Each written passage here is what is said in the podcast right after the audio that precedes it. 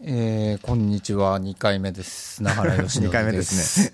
何かコールとか考えた方がいいですね、今後ね。これそうですねテーマ曲的なものがテーマ曲いります？なんか、じゃじゃんみたいな。じゃ ジングルみたいな。ジングル的な まあ、なんか、うんなんか考えましょう、それは。はい。これ発注してしまってもちょっとどこからギャラが出るいや、のかいまあ、あの、そんなものいらないですよ、別に。僕、あの、作ればできるんで。はい、あのご飯おごります。はい、それはなんか適当にできますよ。うん。急にじゃあ、あの2回目から私声入れちゃってますけど大丈夫ですか、あ大丈夫です。大丈夫です。はいはい、あの国崎ですリットベースの国崎ですよろしくお願いします、僕は名前のみですけど、いいですか？はい。あの何の紹介もしてない感じですけど、ははい。い。じゃあ謎の謎の竹中で、はい。え？少しおっしゃった方が。あのえっともともとは技術者で、えっとまあ、プログラミングをずっと何十年もやってるんですけど現状、えっと、この文脈だとおとといという会社をやってまして、はい。でおとといはあのご存知の方もいらっしゃるかもしれませんけども、えっと、音楽を売るあの会社です。えっとえーで、えっと、この番組のテーマでもあるそのダウンロードの音楽をその音楽を所有するっていうことについてずっとこだわって、えーサービスを続けてるんですけども、まあ、特にそのこの番組とおととい社がなんかあの得があるからとかそういう回し物的なことは一切考えてないのではい。あのおとといの悪口とかいいくらでも言ってください。はいでもまあ、得があったらいいですよね、それは。あの、僕も言おうかな。じゃあ、砂原です。私は。よろしくお願いします。あのーえっ、と、私たち3人はですね、あの、大体50代なんですけど、大体じゃなくて本当に50代なんですが、あのー50代の人間がですね、どうやって音楽聴いてきたかというと、まあ、皆さんご存知のアナログ版っていう、あの、バイナルとかですね、はい。カセット。ビニール版ですね。はい、はい。カセットテープであるとか、あと何、MD とかっていう時代もありましたよね。ありました。一時期ですけど、はい。はい。あと、まあ CD もありますけども、えっ、と、そういう歴史の中で、あの、データで、まあコンピューター、パソコンであるとか、スマートフォンみたいなものとか、専用ハードで、データで音楽を聴くっていう時代に入るタイミングっていうのがありまして、まあ僕にとっては90年代だったんですけども、はい最初はね、あの、サウンドジャムっていうソフトがあって、あれ確かは iTune の元になったって言われてたような気がするんですけど。なんか読んだことはある気がしますね、その、ええ。はい。そこでその MP3、2だったかな、どっちかちょっとわかんないですけども、それが、あの、CD をそういうふうにデータ化できるよって言って、あの、スタジオで初めて聞いて、まあこれ、そんなにいい音じゃないけど、雰囲気だけ伝えるんだったら、はい。これ使い道があるなと思ったのが、まあ、データので音楽を聴くことの僕にとっては入り口だったんですけども。90年代って10年間あるじゃないですか。はい。後半ですか？90年5 95 6年うん。6年。ぐらいかなだったと。Windows95 あたりでもうすでにそうなっていたってことですかね。Windows じゃなかったですね僕が聞いたのははいはい。Apple だった、まだ OS9 とかあの頃はい、ですよね。はい、9だったと思います、はい。その時代にあのデータで聞くっていうのが始まり、はい。で iTune の登場が確か2000年ぐらいかな？iTunes はそうですね。ですよねあの iPod と同時なので、99年の終わりじゃなかったかな。ああそれぐらいだったと思うんですけど、そこでやっとそのコンピューターで音楽聴くっていう形になり、ああまあこれは CD は消えるぞってその時になんとなく思ってですね、あの自分もライブラリーをその CD はい。からどんどんどんどんデータ化してその構築していったんですけどもそれからまあ20年、20年経って、うんうん。えーどんどんどんどんその音が良くなったり、はい。操作性が良くなったりですね、うんうんあとはそのあの容量が増えてそのそうですね。デハードディスクがはい。大きくなりましたから。そうですね、それが増えてもう完全に自分の全ライブラリをそのあのそのストレージの中にしまうことももう可能だなっていう時代に入ってきて、あの先前回も言ったんですけど途中まですごく順調に、自分にとって順調に来てたんですよね、どんどん自分の要求が満たされていく。うん革命が進んでいくと。そうですね。あの、自分のその理想の地までは、あの、こここを歩いていけば確実にうんたどり着くんじゃないかというふうに思われたんですが、はい。突如それが途切れたのが、うんうんやはり前回も言ったですね、あの、カバーフローという機能が、はい。えーなくなってですね、うんうんうんその今までそのフィジカルのメディアを扱うようにデータを扱えていたのが全く違う方向に向かい始めたんですけどそれはね何年ぐらい？2000 2002違う2008年とか？いやあもう10年以上前ってことですか？まあ、10年ぐらい前じゃなかったでしたっけカバーフローっていつまでやってたんだっけな。iTunes のはい。ソフトウェア上で、はい。iTunes 起動すると、はい。そのカバーフローが見えていたっていう時代がはい。2008年とかに終わったかもってことですか、それぐらいだった、使えなくなったの。は確か2008年とか、もうちょっと後かな、ちょっと分かんないですけども、それぐらいからその、iTune がちょっと、え ってい今までアップルは俺たちのためにこんなにいろんなことをたくさんしてくれたのに、あのどこに行くんだって、急に奥さんがこうちょっと冷たくなってきたような感じっていうんですかね。あ奥。さん的な存在だったわけですねいや、もう奥さん、そうですね、はいずっと仲良くやってきたのにっていう、え？っていう、はい。全然ちょっとそうそうじゃないんだけどっていう方に、その行き始めたのは、僕がそのカバーフローっていうのがなくなったタイミングだったんですね。うんそれでそそのあたりからやはり他のミュージシャンからもはい。iTune 使いにくいっていう声がこうちらほら聞こえてきて、まあそれでそのままこう放置してれば多分それをあのカバーしてくれるフォローしてくれる勢力がはい。まあ簡単に言うと新しい奥さんがこう現れるかもしれないと思っていたんですが、うんうん。一向に現れないんですよね。まあ、それはあのサードパーティーがはい。いろんなプレイヤーを、はい。あの試行錯誤で作るっていうようなあのことが、はい。えっと、iTunes 以外にいっぱい Mac のプラットフォームでも起こったわけですけど、はい。やっぱりその OS を抑えていて、はい。でまあ、音楽の権利をその大手と契約しながらそのはい。iTunes っていうプラットフォームで展開しているアップルが、はいこれはどういう意図があるのか分かんないですけどやっぱりその特にあのスマホの時代になって、はい。えーまあ、ほ他者を邪魔してでも、はい。その自分たちのそういう帝国を広げていこうみたいはな意図が見えましたよね、あの見え見えたことがうん。おそらくサードパーティーが、あの伸びなかった原因じゃないかなと僕は思ってます、個人的には。でもはい。そういうちょっと、なんていうんですかね、戦争っぽいっていうんですかね、うんうん。その 勢力をこう、はい。ど伸ばして陣、陣取り合戦をこうこはい。うやってる感じっていうのは、まあ、あのサブスクなんかの他の登場とかもでもね。やっぱり感じるところはあったんですけども、ただやっぱりそのその戦略というか戦術みたいなものはなんかこう本当に音楽好きなコアの人たちは結構取り残されてはいこう一元さんのみを囲い込もうみたいな、うんうんなんかちょっとそういう感じがしたんですよね。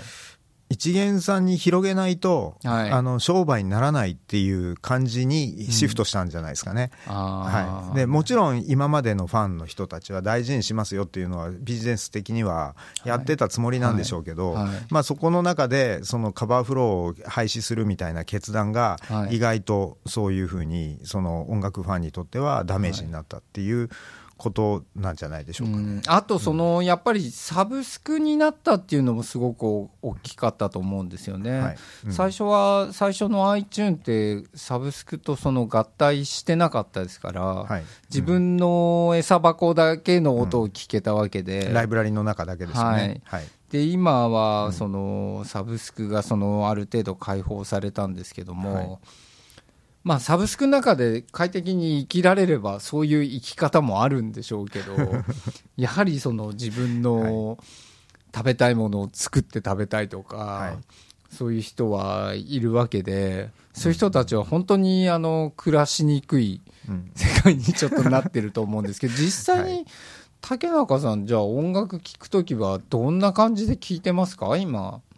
僕はあのーやはり同じように、はい。えっと普段聞くのはその、えっと普段使ってるコンピューターが、はい。えっと MacOS なので、はい。その Mac の中で管理ができると楽なので、はい。えっと iTunes のそのライブラリの環境っていうのはすごい好きで、はい。でえっとまあ、2000年ぐらいからずっとそういうふうに運用してきたんですが、はい。はい。やっぱり僕もその iTunes がなくなり、はい。でえっと、Music っていうアプリになって、はい。でえっと、スマホが管理スマホの管理が iTunes から離れて、ファインダーになってますよね今ね、はいはいはいはい。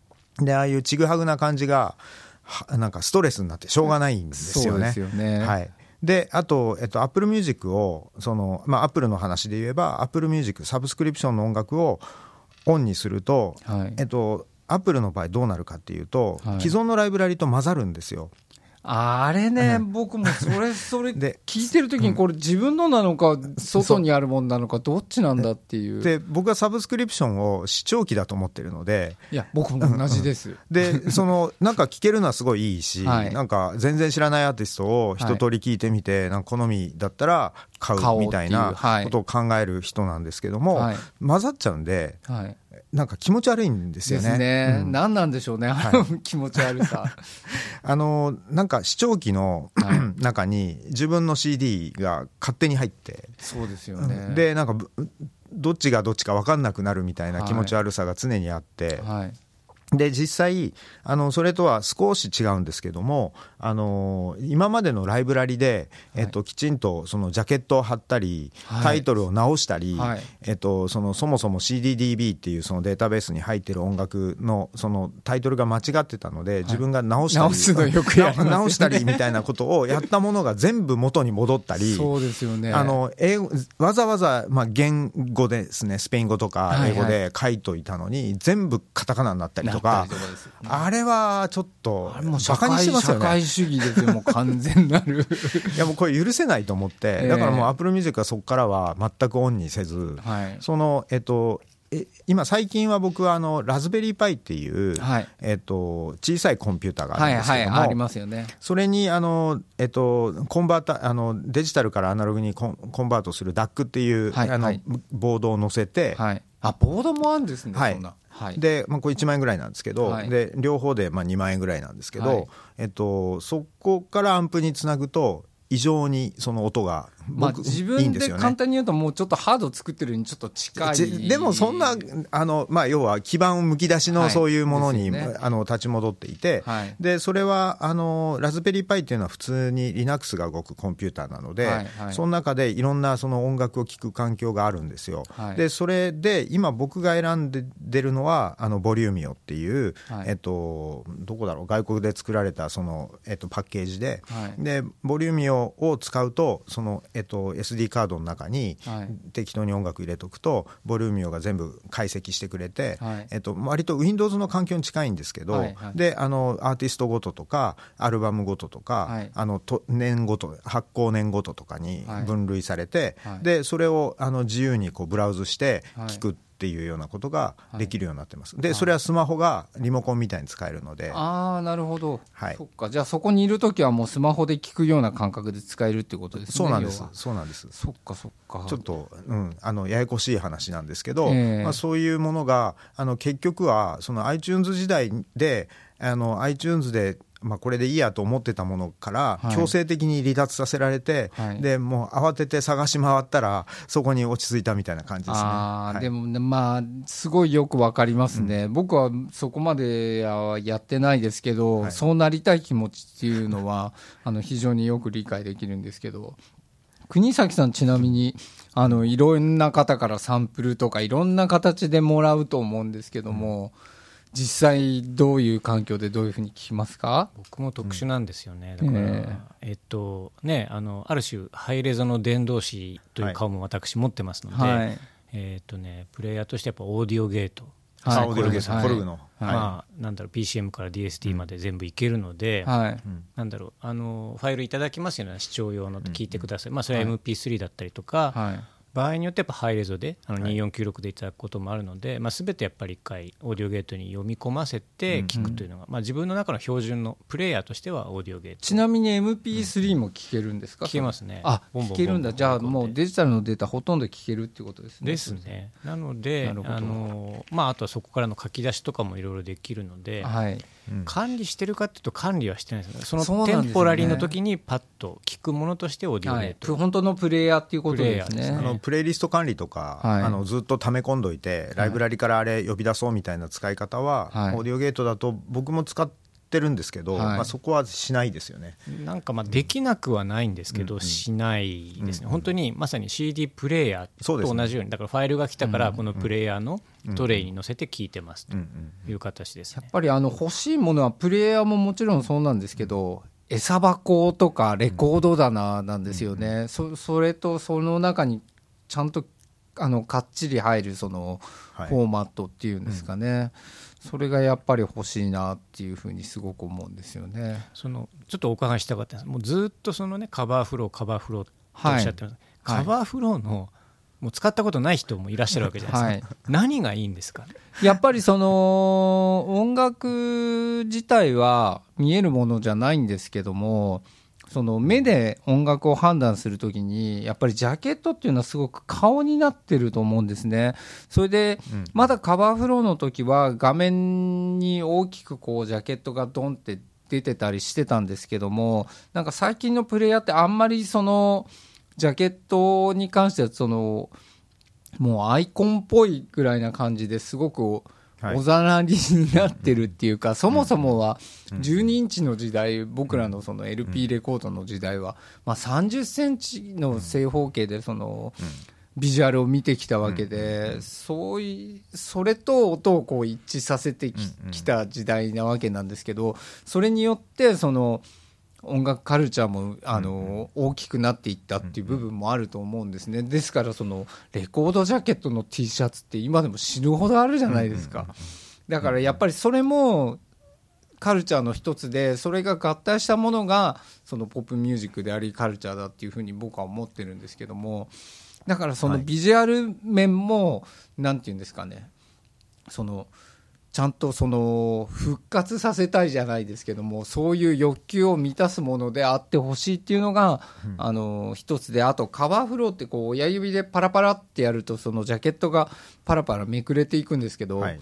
それがこの餌箱をガーってレコード屋さんでこう見るレコードをこう一生懸命探す行為に非常にこう近かったんですね。めくる感じですよね。はいはい、それで僕はそのカバーフローがすごくいいと思った点ですね。で、やっぱりその今そのタブレットなんかも結構出てる出てたくさんこう出てるじゃないですか、はい。普及したと思うんですけども、それで音楽聴く時とかはもう、あの高解像度のジャケットがあそこにドーンって出てほしいなって思うんですね。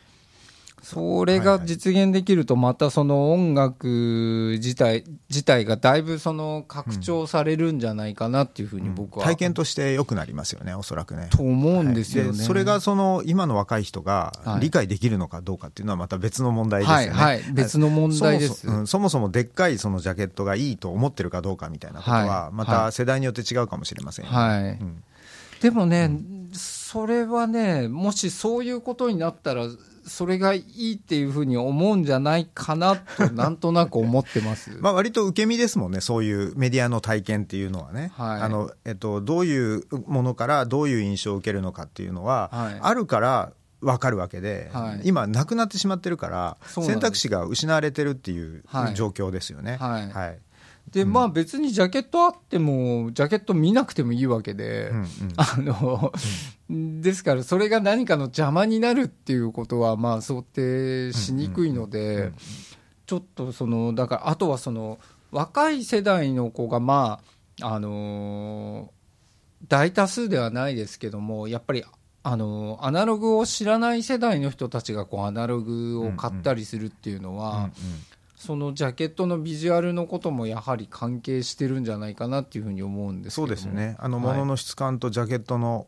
インパクトというか、はい。やっぱ大きいと違うみたいなことがあの、まあ、言葉にはなってないかもしれませんけど、はい。みんな分かってるからそのそれを受け入れてるってことですよね。はい、うん。それはだからその若い世代に一度その再提示してみたいっていうのはあるんですよね。だからそのまあ CD になってアイコンになってジャケットどんどんやっぱりいい加減になってんですよ。昔はだってすごくジャケットにお金かけてすごくいい写真とかすごくすごいデザイナーとか。すげえ金かけてましたもんね。ですよね、はい。あったんですけど今なんか全然そうじゃないんですよね、それはい、それがなんかその音楽をの拡張を妨げ妨げている感じが僕はちょっとするんですね。そあのそういういい加減になったおかげでおかげっていうのも変ですけどあの白番の意味が薄くなりましたよね。そうですね。うんあのえーとジャケットあえてつけないみたいな、はい実験的なバージョンを出しますみたいなことが、はいアーティストのあのメッセージとして、はいえっとそのレコード屋で見ると、はい。明確に伝わってきたものが、はい CD になって分からなくなったしデジタルになったらもっと分からなくなりましたよね。すね。はい。なんか昔はやっぱりそういうその実験的なわざとそのジャケットをつけないような、あの枚数少なくしてちょっと出してみるとか、うんうんそういう実験はありましたけどそもそもだから顔がどんどんその曖昧になってるっていうんですかね、うん音楽のその顔自体が、それがなんかちょっとまあ私が単純に古い人間っていうのももちろんあると思うんですけど。いやあのなんかその進化する感じがはい。前回でしたっけ、あの進化する感じがあって、はい。でまあ、そこは音楽の楽しみの一つなんだっていうことを、はい。意味のことをそのマリンさん言ってましたけども、はい。その進化っていうのは、はい。えっと、例えばその80年代にサンプリングマシンが出てきて、はい。でえっと、いろんな音バージョンの音楽を量産できるようになった。で自分にはこれは価値、あのアーティスト的には価値があると思うんだけど、はい。まあ、ちょっと違うようなものをはい。マーケットに出していいのだろうかみたいな春巡があった時代って何年かあったんですよ。でそれはあのジャケットにもその時間かけるわけにもいかないから、はい。なんか白番で出そうみたいな感じで、バンバンバンバンはい。ブートレグみたいな。そううん出てきましたよね、はい。ああいうものってなんか音楽が変わるんじゃないかとか、はい。音楽の構造が変わるんじゃないかとか、はい。音楽の買い方が変わるんじゃないかみたいなことをいろいろ消費者側も、はい。あのこうドキドキさせられましたよね。はい。でそれがなくなってってんですよ今。そうですうん。ねでそこに問題が僕はあると思います、ああなるほどね。うん、なのでその、ある意味その握手券代わりに買われる CD っていうのも、はい。まあ、昔そういう CD の使い方 CD の出し方みたいなものに対して、はい。すごい実験的な社会実験をあの実験的な社会のなんか仕組みみたいなのをはい。問うたような、まあ、トレバー・ホーンみたいな人が、はいはい。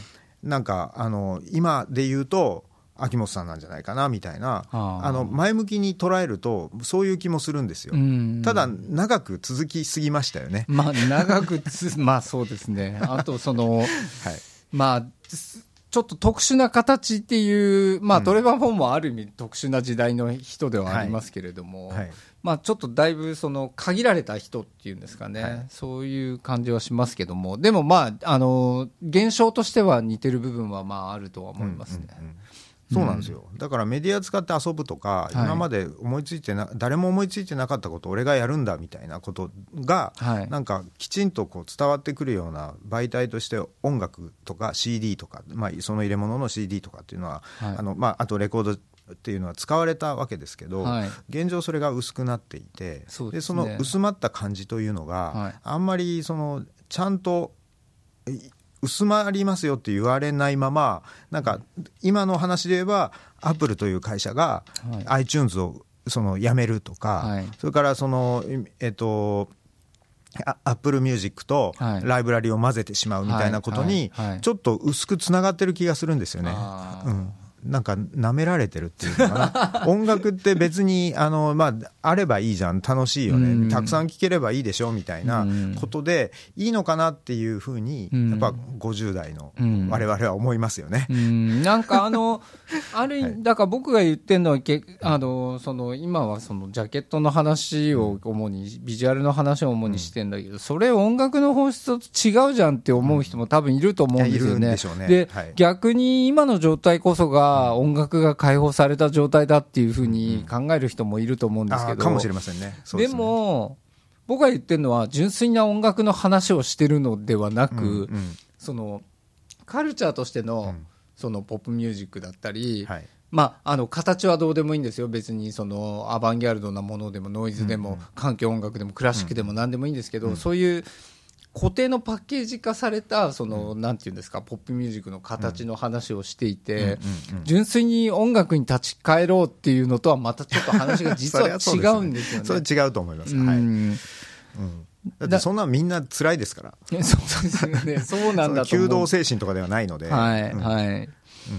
あのーそうですね、やっぱりちょっとそ、そこをなんとか、その、もしその形が実現できて、現実になって、それがある程度普及したら、逆に音楽がどう、僕変わると思うんですよね、もしその形が、あの出来上がっていくと、作り方もなんか変わるような気がするんですよ。作りたいと思うものが変わっていくような気がして、まあもそれを今なんとかしやってみようというふうに思ってるんですけど、まあ、それできたらどう変わるかにも興味がすごくありますねだから。そうですね。あのインターフェースの歴史みたいなものと、はい。音楽の発展っていうかこの現代の発展っていうのははい。割とずっと、あのえっと、緊密に結びついていて、はい。カバーフローっていうのは僕の考えではちょっと早すぎた感じがするんですよね。ああ実は早かったと。はい、でえっとまあなんだろうな、まあ、これ違う意見を持ってる人もいると思うんですけど、はい。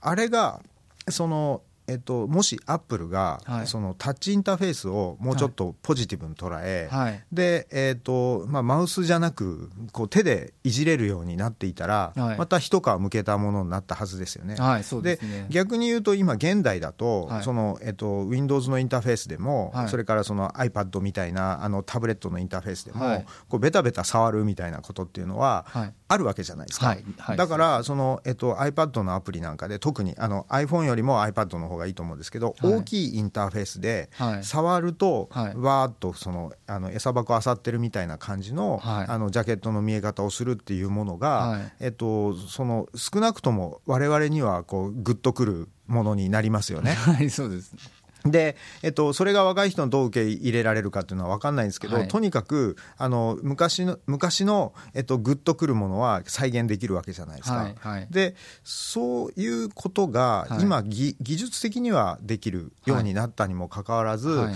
えっと、こう波がねサブスクリプションの波とかが来るわけですよ。はいです。であの歌詞とか、はい。ジャケットとか、はい。まあなんかその周辺の試みが全部こう軽視されて、はい。なんか流れればいいじゃんみたいな全部聞けるしいいんでしょみたいな感じになってるのが、はい。はい。なんかねすごいもったいない気がするんですよね。